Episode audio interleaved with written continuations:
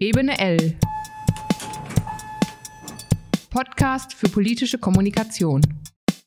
Mit Alexander Vogt und Martin von Bersford-Wallrabe.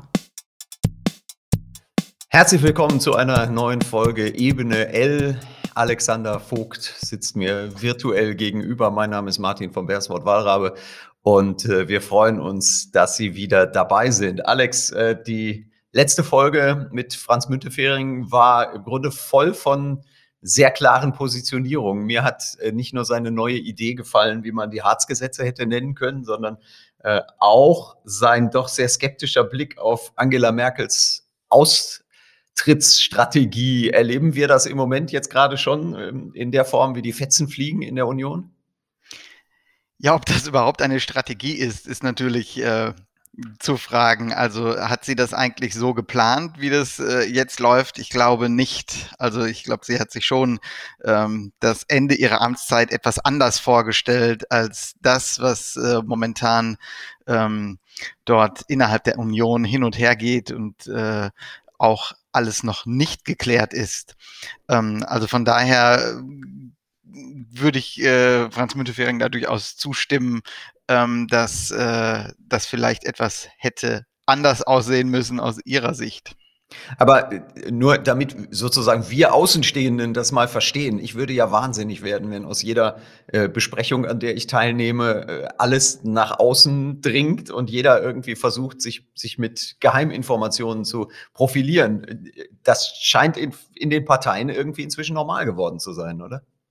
Wobei das, was äh, aus diesen Vorstandssitzungen mit dem Live-Ticker bei Twitter, bei insbesondere bei zwei äh, Springer-Journalisten ähm, geschehen ist, das war schon eine Besonderheit. Also das habe ich bisher so in dieser Art und Weise noch nicht erlebt, dass wirklich wortwörtlich über jeden Wortbeitrag ähm, herausgegeben wurde, was äh, gerade gesagt wurde oder wie man sich positioniert hat. Hat das schon Effekte? Also hat jetzt jeder in, in solchen Gremiensitzungen, du bist ja auch im, äh, in entsprechenden äh, Landesvorstandssitzungen und so weiter, hat jeder so ein bisschen die Schere im Kopf dann? Naja, also das, was wir da erlebt haben, kann sicherlich dazu führen. Also wenn ich innerhalb von Sekunden meinen Wortbeitrag dann irgendwo wiederfinde im Netz, ähm, eigentlich aus einer internen Sitzung heraus, dann äh, kann das natürlich dazu führen, dass solche Sitzungen halt nicht offen stattfinden.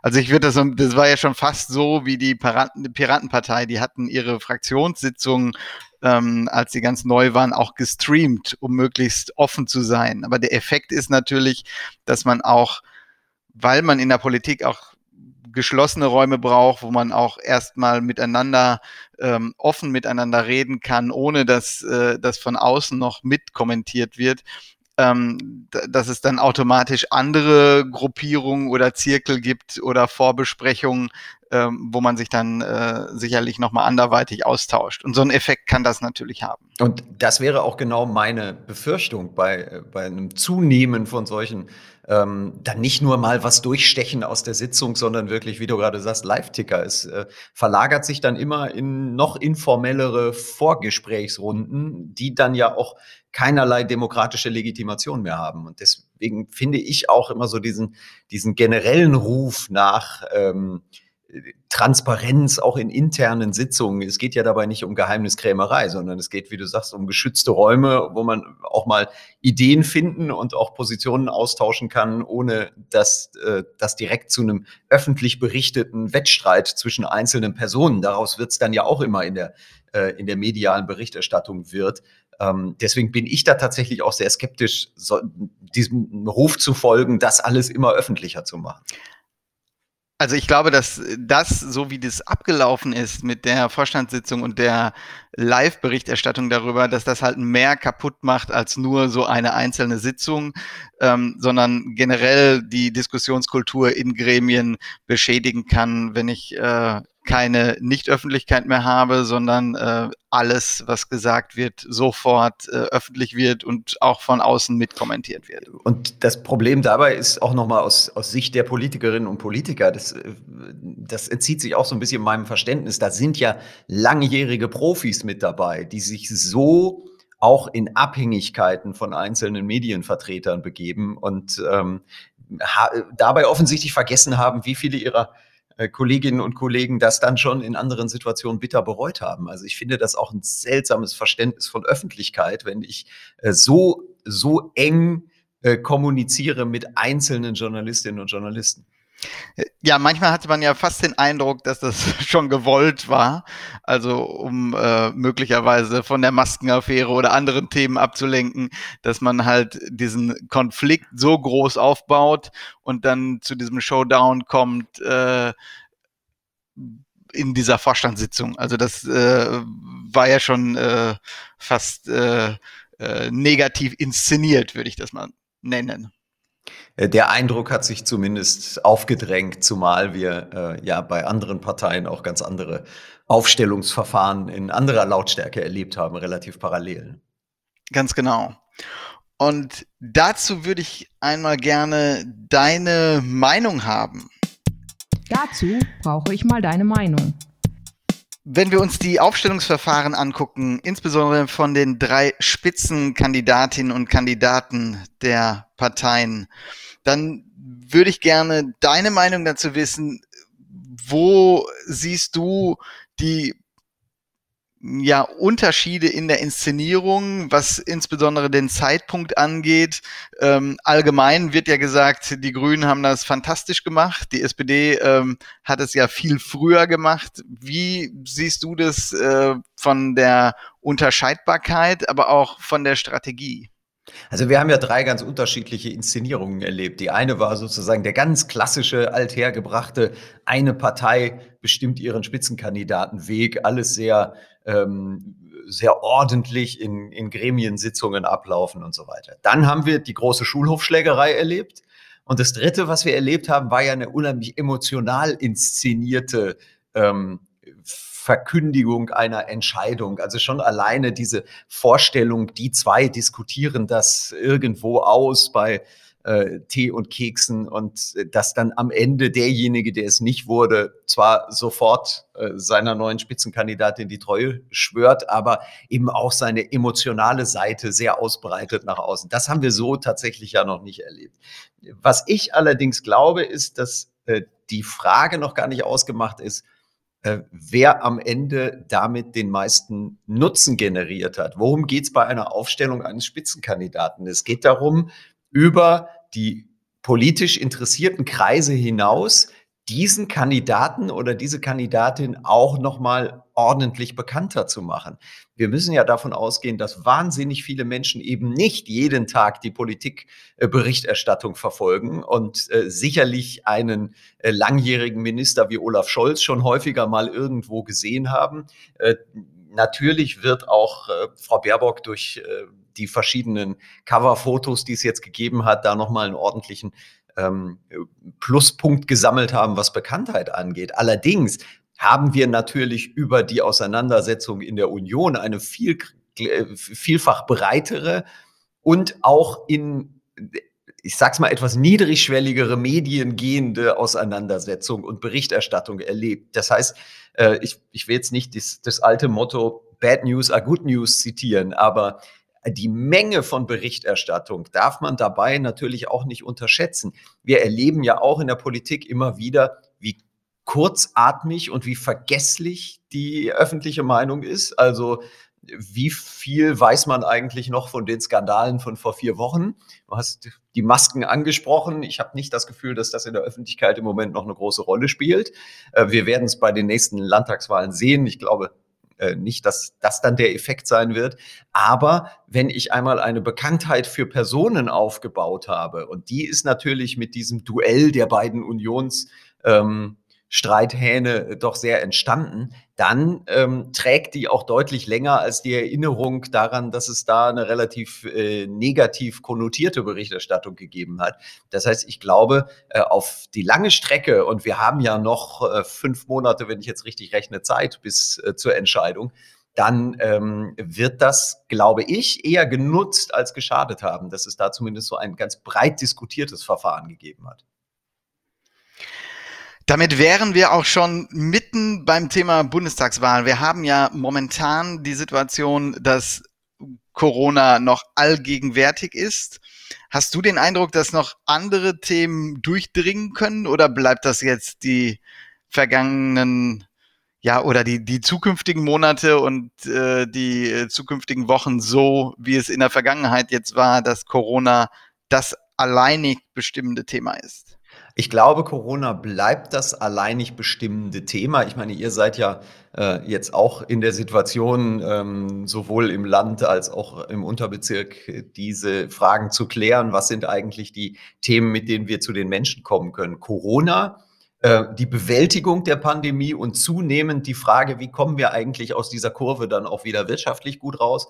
Äh, das wird das beherrschende Thema sein. Ich glaube, dass es nur dann gelingen kann, überhaupt andere Themenfelder aufzumachen, ähm, wenn sie irgendeine Verbindung zu der Pandemie haben. Also ich glaube, man kann die Frage, wie kommen Menschen wirtschaftlich wieder auf die Beine, äh, zum Thema machen. Man kann Arbeitsmarktthemen positionieren, so wie es Hubertus Heil und äh, Olaf Scholz ja auch im Moment mit Tariflöhnen in der Pflege versuchen. Das ist sicherlich äh, nicht ohne Grund gewählt, dass es auch ein Thema ist, ein, ein Arbeitsbereich, der in der Pandemie gewisse Aufmerksamkeit natürlich hat, zu Recht auch.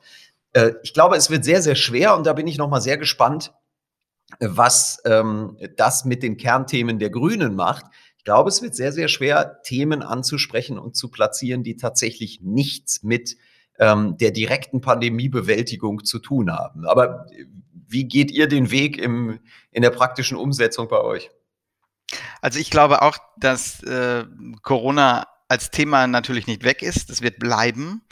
Ähm, aber genau das, was du ansprichst, Themen, die mit dieser Situation in Verbindung stehen. Momentan reden ja alle darüber, äh, wie ist die Impfsituation, wie sind die Impfquoten, wie sind Testsituationen, wie sind äh, die einzelnen Werte jeweils zu interpretieren, die wir jeden Abend äh, in den Nachrichten präsentiert bekommen. Ähm, und es gibt ja jetzt schon jede Menge Themen, die auf der Hand liegen, die mit Corona in Verbindung stehen, die aber genauso da sind. Also nehmen wir beispielsweise die Situation in Familien. Wie äh, ist die Situation in Schulen für Kinder? Ähm, das sind alles äh, Themen, die den sozialen Bereich betreffen. Das sind aber auch Themen, ähm, wie wir letztendlich das finanzieren, was äh, uns diese gesamte Corona-Situation und Krise gekostet hat.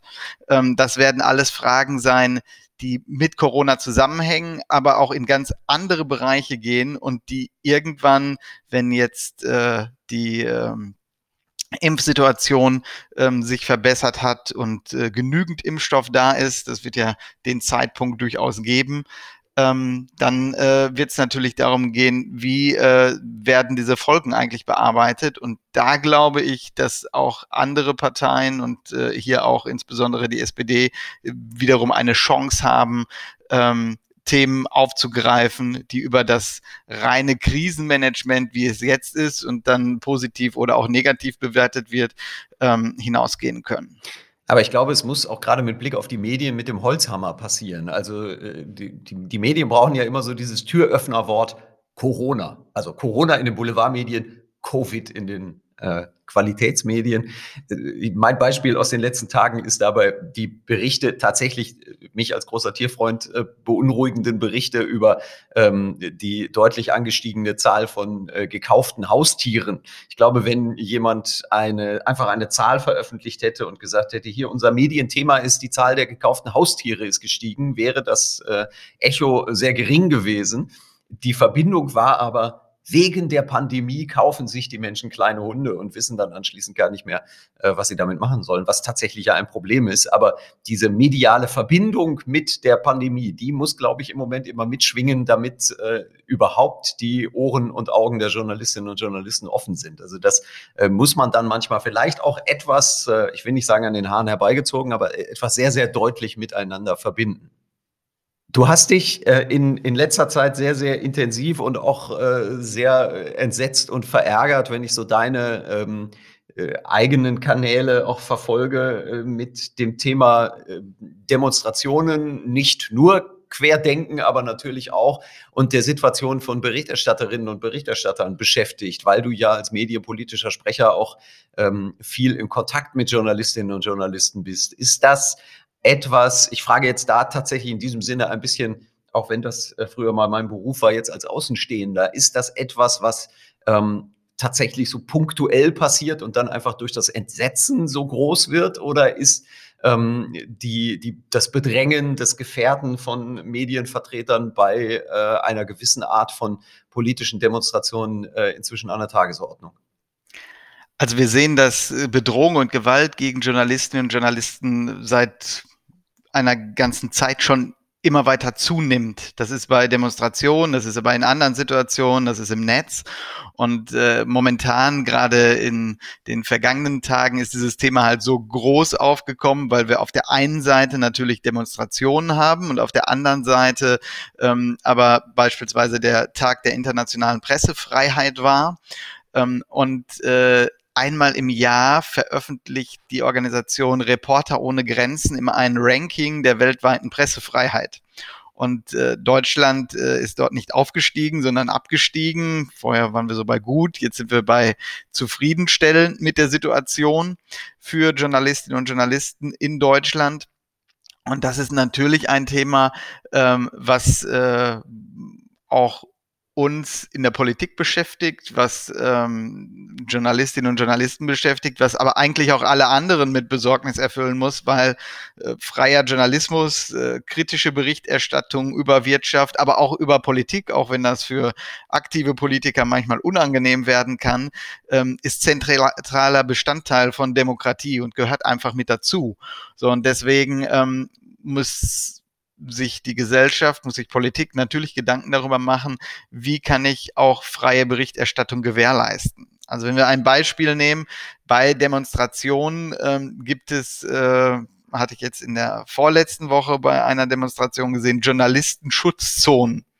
Äh, klingt erstmal recht freundlich. Ähm, wenn wir uns aber vorstellen, äh, was das dann heißt. Das heißt, bei einer Demonstration können Medienschaffende nicht mehr frei berichten, sondern müssen sich in Zonen zurückziehen, in denen sie besonders geschützt sind, weil sie sonst angegriffen würden und sonst ihrer Arbeit nicht nachgehen könnten. Ähm, wenn man sich das halt anguckt, dann beschreibt das dieses Problem schon ähm, ziemlich deutlich. Wir haben auch im Landtag Nordrhein-Westfalen einen Antrag eingebracht, der momentan diskutiert wird ähm, zum Thema Schutz von Medienschaffenden. Und äh, da hatten wir verschiedene Anhörungen und Expertengespräche und bei einer Anhörung wurde klar vom Deutschen Journalistenverband über aktive Journalistinnen und Journalisten, die wir eingeladen hatten, bis zur Staatsanwaltschaft, ähm, dass äh, klar gefordert wurde, dass da mehr passieren muss, was den Schutz angeht und insbesondere im Netz, dass halt mehr äh, Personal und ähm, Technik gebraucht würde, um diesen Bedrohungen irgendwie nachzugehen und ähm, auch letztendlich äh, dafür zu sorgen, dass diejenigen, ähm, die äh, damit Morddrohungen um sich werfen, auch bestraft werden. Ich glaube, da ist äh, das, was gestern passiert ist, mit der, also wir zeichnen am, am Mittwoch auf, äh, relativ früh auch, weil die Kalender nicht anders hergegeben haben, aber die äh, Verhaftung des äh, mutmaßlichen äh, E-Mail- und Faxversenders mit dem Kürzel NSU 2.0, das sind, glaube ich, schon ganz, ganz wichtige Zeichen, dass es eben nicht eine schützende Anonymität gibt am Ende. Sicherlich wird nicht alles mit genau diesem Fahndungsdruck dann auch aufgeklärt. Wir erleben ja auch immer wieder, dass solche äh, Bedrohungen dann eben nicht weiter verfolgt werden, aber ich glaube fast, wenn, wenn ich sozusagen in die alltägliche Arbeit äh, von Journalistinnen und Journalisten äh, mich hineindenke, wieder, wie gesagt, ich habe den Job lange gemacht, dann ähm, ist, glaube ich, der Schutz im im, im privaten Bereich, also alles, was online passiert, alles, wo, wo sozusagen die Bedrohung ähm, nach Hause getragen wird, äh, noch viel wichtiger als ähm, das die, die Arbeitssituation bei einer solchen Demonstration ähm, abgesichert wird. Beides ist wichtig, aber wenn ich als Journalist bei so einer Demonstration bin, dann bin ich auch von meiner ähm, von, von ja, meiner, meiner inneren Gefasstheit, glaube ich, äh, eher in der Lage, mit solchen Sachen umzugehen. Ich glaube nach wie vor, es kommt auch der Polizei dabei ein ganz, ganz großer ähm, äh, Teil äh, von Verpflichtung zu, sehr, sehr deutlich ähm, auch für die Pressefreiheit einzustehen. Ich will niemandem unterstellen, dass das für zu gering erachtet wird. Ich glaube fest, dass äh, die Polizei in diesem Land ähm, sehr, sehr fest auf dem Boden der Verfassung steht. Ich erlebe auch tatsächlich persönlich äh, genau das. Aber ähm, es ist offensichtlich in diesen Einsatzsituationen so etwas, was halt nebenbei auch noch passiert. Da sind dann so diese Leute mit ihren Kameras und so weiter. Und dass man die tatsächlich auch aktiv schützen und denen auch aktiv den Rücken stärken muss, auch mit sehr klaren Reaktionen auf solche Angriffe. Das, glaube ich, muss da noch ein bisschen mehr ähm, dazukommen. Ähm, ist das vielleicht ein Thema für die Polizeiausbildung auch?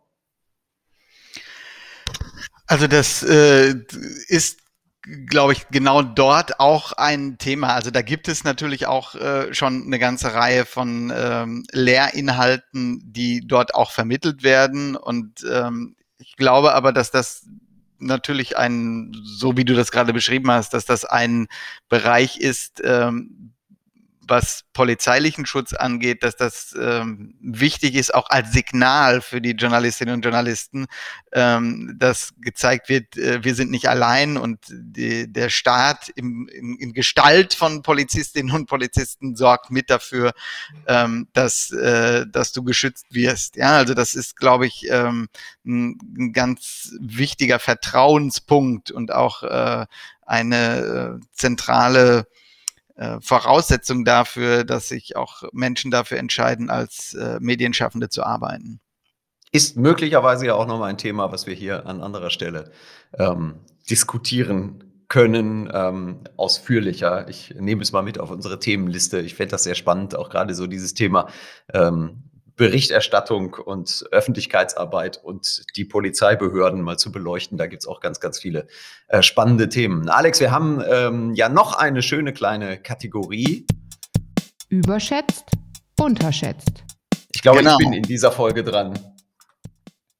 Und äh, ich habe ähm, zwei Dinge mitgebracht, die äh, dir, glaube ich, auch beide am Herzen liegen. Ich fange mal mit überschätzt an.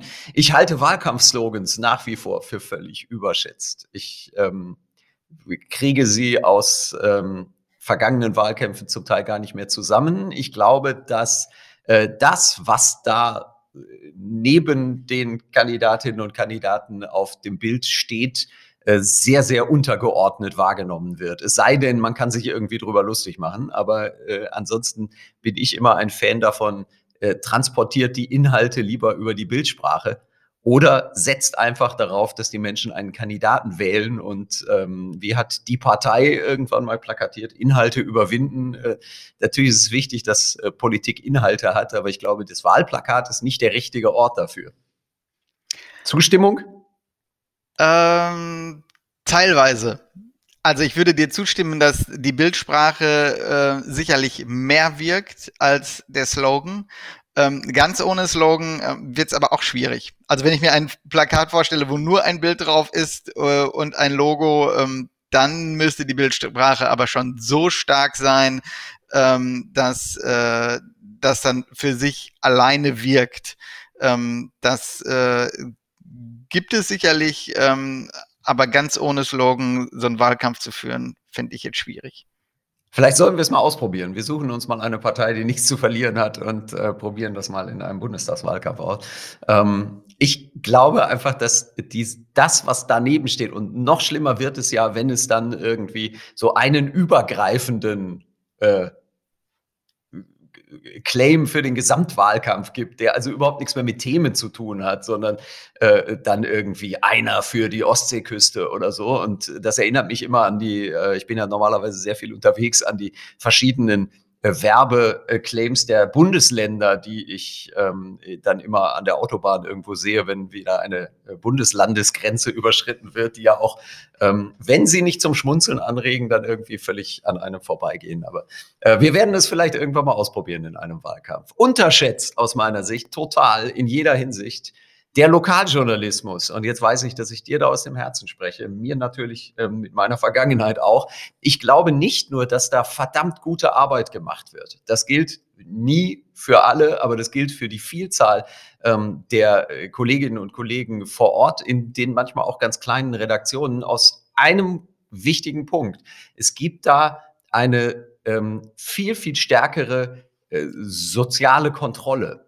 Also diejenigen, über die ich berichte, treffe ich auch morgen und übermorgen wieder persönlich. Und das heißt nicht, dass ich freundlich berichten muss. Das heißt aber, dass ich korrekt berichten muss. Und das ist etwas ganz anderes, wenn ich irgendwie als äh, Politikredaktion in Heilbronn über Angela Merkel berichte. Da habe ich als äh, Redakteur wahrscheinlich relativ wenig persönliche Kontakte. Wenn ich vor Ort in, äh, im äh, Lübecker Tageblatt über den Bürgermeister berichte, dann weiß ich zumindest, dass der mich möglicherweise auch darauf anspricht. Und das andere ist, dass ähm, die Themen, die dort verhandelt werden, tatsächlich sehr, sehr nah an den Menschen sind. Das heißt nicht, dass man große Themen ausklammern muss, aber dass es gelingen muss, und das ist nicht ganz leicht, diese Themen auf den Alltag der Menschen runterzubrechen. Also ein starker Lokaljournalismus äh, wäre mir persönlich sehr wichtig. Übrigens wäre das, glaube ich, auch im Sinne ähm, der Politik und auch der Verwaltungen. Wir erleben einen großen Niedergang von Abonnentenzahlen von überregionalen Medien. Aber wir haben vor Ort, zumindest in Nordrhein-Westfalen, überall eine, eine ähm, komplette Struktur von lokalen Radios, die auch Menschen erreichen, die, glaube ich, sonst für Medien nicht mehr zu erreichen sind, die sonst vielleicht Facebook für ein Nachrichtenmedium halten. Und deswegen glaube ich, dass auch Politikerinnen und Politiker die Lokalmedien, und zwar nicht nur die Lokalpolitiker, sondern auch alle anderen, die Lokalmedien sehr viel stärker in den Blick nehmen sollten. Also diesmal mal kein Widerspruch, Martin. Also der Lokaljournalismus ist äh, genau so relevant, wie du das gerade beschrieben hast, und deswegen würde ich das noch durch ein paar Punkte ergänzen wollen. Ähm, also wenn wir sehen, was passiert eigentlich, wenn wir keine lokale Berichterstattung haben, dann gibt es beispielsweise Studien aus den USA, ähm, wo ganze Landstriche keinen Lokaljournalismus mehr hatten. Und dann kann man sehen, natürlich bricht weg die Berichterstattung über den lokalen Sportverein, das Gemeindefest und so weiter, also über das soziale Leben in einer Stadt, was auch mit Zusammenhalt zu tun hat. Aber was diese Studien auch gezeigt haben, ist, dass die Kontrolle von Wirtschaft und Politik ähm, sich ganz klar ablesen ließ und in dem Fall dass es dort weniger Kontrolle gab. Man konnte nämlich sagen, dass die Ausgaben der öffentlichen Verwaltung und insbesondere die Fehlausgaben, also wo falsch investiert wurde, wo unsinnigerweise Geld ausgegeben wurde, was uns allen als Steuerzahlerinnen und Steuerzahler natürlich gehört, ähm, dass das ganz klar nachzuverfolgen war. Wenn ich keinen Lokaljournalismus mehr habe, wird auch anders beispielsweise mit öffentlichem Geld umgegangen, weil einfach diese Kontrolle wegfällt, dass ähm, man als Entscheidungsträger ähm, halt weiß, es guckt einem keiner auf die Finger. Nicht, dass man, dass es da zu persönlichen Bereicherungen kommt, aber das ist einfach ähm, zu einer Situation führt, dass man halt möglicherweise weniger genau hinschaut bei Entscheidungen und weniger lange überlegt und qualitativ schlechtere Entscheidungen trifft, wenn man ähm, keinen Lokaljournalisten hat, der ähm, da auch nochmal kritisch drauf guckt und auch am anderen Morgen möglicherweise einen Kommentar schreibt, dass diese Investition in die Brücke XY oder äh, die, äh, den Auftrag so und so man hätte auch anders machen können oder dass der möglicherweise völlig unsinnig ist. Also das äh, hat ähm, durchaus einen Zusammenhang, der ist äh, auch belegbar und von daher ähm, ist Lokaljournalismus ein ganz wichtiger Bestandteil. Und es gibt ja auch viele Themen, die lokal aufgedeckt wurden, von Skandalen beispielsweise, die irgendwann groß in der Tagesschau gelandet sind. Die Tagesschau hat aber nicht äh, recherchiert, sondern es waren ähm, in diesen Fällen häufig Lokaljournalistinnen und Lokaljournalisten, die etwas aufgedeckt haben, was dann zu einem großen Skandal wurde und was äh, dann in anderen Medien ähm, letztendlich auch aufgegriffen wurde. Von daher ganz klares Plädoyer, ja, für Lokaljournalismus und wir haben ähm, die Situation, dass man 44 einzelne Lokalradios in Städten und ähm, Kreisen hat, äh, leider nur in Nordrhein-Westfalen. Also dieses Radiosystem, so wie es in Nordrhein-Westfalen ist, mit diesen einzelnen Lokalstationen, die ähm, zum Teil zumindest das ausgleichen, was am, im Zeitungsbereich wegbricht, ähm, das haben wir nur in Nordrhein-Westfalen und so in äh, den anderen Bundesländern nicht. Ähm, von daher ist das äh, eine Problematik, äh, die äh, eigentlich jedes Bundesland betrifft. Ähm, jede Zeitung, die wegbricht und jede Zeitungsredaktion, die geschlossen wird, ist natürlich ein Stück weniger lokaler Journalismus. Spannende Studie, die du ansprichst. Äh, du hattest mal davon erzählt, aber vielleicht, wenn sie öffentlich verfügbar ist, können wir sie auch in den sogenannten Show Notes zu dieser Podcast-Folge verlinken für äh, diejenigen, die es interessiert. Das äh, wäre, glaube ich, nochmal eine äh, spannende ja. Sache. Wir hatten uns vorgenommen, heute etwas äh, kürzer und knapper zu sein. Haben wir noch Zeit für eine Schweigeminute als Nachruf auf Clubhouse? Also ich will nicht zu früh da äh, das Licht ausmachen, aber ähm, ich äh, habe sehr früh damit reingeschaut. Ich weiß, du hast es auch äh, aktiver noch ausprobiert. Äh, ich habe das Gefühl, ja, nur noch die Älteren erinnern sich, dass es da was gegeben hat vor ein paar Wochen, oder? Ähm, also ich glaube, dass, dass sich das zumindest einpegelt, so würde ich das mal nennen. Also wir haben ja am Anfang die Situation gehabt, dass viele Medienschaffende auf einmal da waren äh, miteinander gesprochen haben, übereinander gesprochen haben und äh, einen Großteil ihrer Zeit dort verbracht haben. So, und am Anfang war ja schon die Frage, ähm, wann ähm, ja, kommen die Leute eigentlich darauf, die John sonst mit Journalismus ihr Geld verdienen, ähm, dass sie dort etwas machen, Interviews führen, äh, Gespräche vorbereiten, diskutieren, was sie sonst eigentlich auch gegen Geld machen und äh, dass das äh, so eine ähm, ja, eine kurzfristige Sache ist, um sich bekannt zu machen, dass das aber nicht ähm, dauerhaft dazu führen kann, ähm, dass äh, alle die, die dann dort auf einmal aktiv waren, ähm, davon nur profitieren können. Äh, das ist meine Sichtweise dazu. Ähm, es gibt aber auch wohl andere Situationen, die jetzt vom ähm, ähm, Journalismus ein Stück weg sind. Äh, wenn ich äh, beispielsweise einen Tweet nehme aus den letzten Tagen von Isabel Shayani, ähm, die darüber schreibt, dass es dort eine ganze Community von Iranerinnen und Iranern im Ausland gäbe, die das Medium zu einem sehr intensiven Austausch und dauerhaften Austausch nutzen würden, dann sind das vielleicht andere Funktionen, ähm, die diese App bietet und äh, auch äh, ja erscheinen lässt, als äh, die äh, wir uns vielleicht am Anfang vorgestellt haben. Ja, gerade vielleicht auch in Systemen, in denen andere ähm, andere Apps und Kommunikationswege dann nicht funktionieren. Das äh, mag da ja auch eine Rolle spielen. Ich, ich wage auch eine Erklärung, warum das Interesse äh, vieler sofort wieder erlahmt ist. Clubhouse bedient überhaupt nicht den Eitelkeitsfaktor. Also ein Clubhouse-Profil ist immer leer. Es sei denn, ich mache jetzt gerade in diesem Moment was, aber auf allen anderen sozialen Netzwerken habe ich die Möglichkeit, so ein bisschen meine Außendarstellung auch zu kuratieren. Also mit Fotos, mit äh, klugen Statements, mit Links und so weiter. Bei Clubhouse tatsächlich, ja, es gibt äh, Followerzahlen, ja, es gibt natürlich die einzelnen Veranstaltungen, aber ich habe überhaupt kein Schaufenster und ich glaube, dafür ist ähm, dieser ähm, Eitelkeitsfaktor für soziale Netzwerke äh, bei den meisten Menschen viel zu wichtig. Und wenn jetzt dann auch noch Twitter äh, dazu übergeht und andere werden folgen, ähnliche Funktionen einzubauen, dann glaube ich, werden wir äh, von Clubhouse relativ bald relativ wenig nur noch hören. Wollen wir schließen mit einer Ankündigung der nächsten Folge? Wir haben wieder einen Gast, auf den ich mich wahnsinnig freue. Ähm, die wenigsten haben ihn schon sprechen gehört, aber wir wissen alle, wie gut er zeichnen kann. Genau, wir freuen uns nämlich mit Heiko Sakurai sprechen zu können ähm, über Karikaturen, über politische Karikaturen und ähm, das wird sicherlich ein spannendes Gespräch. Äh, Heiko Sakurai macht das seit Jahren für große Zeitungen und äh, jeder von uns hat sicherlich schon seine Zeichnung gesehen, auch wenn man gar nicht weiß, wer der Mensch eigentlich dahinter ist.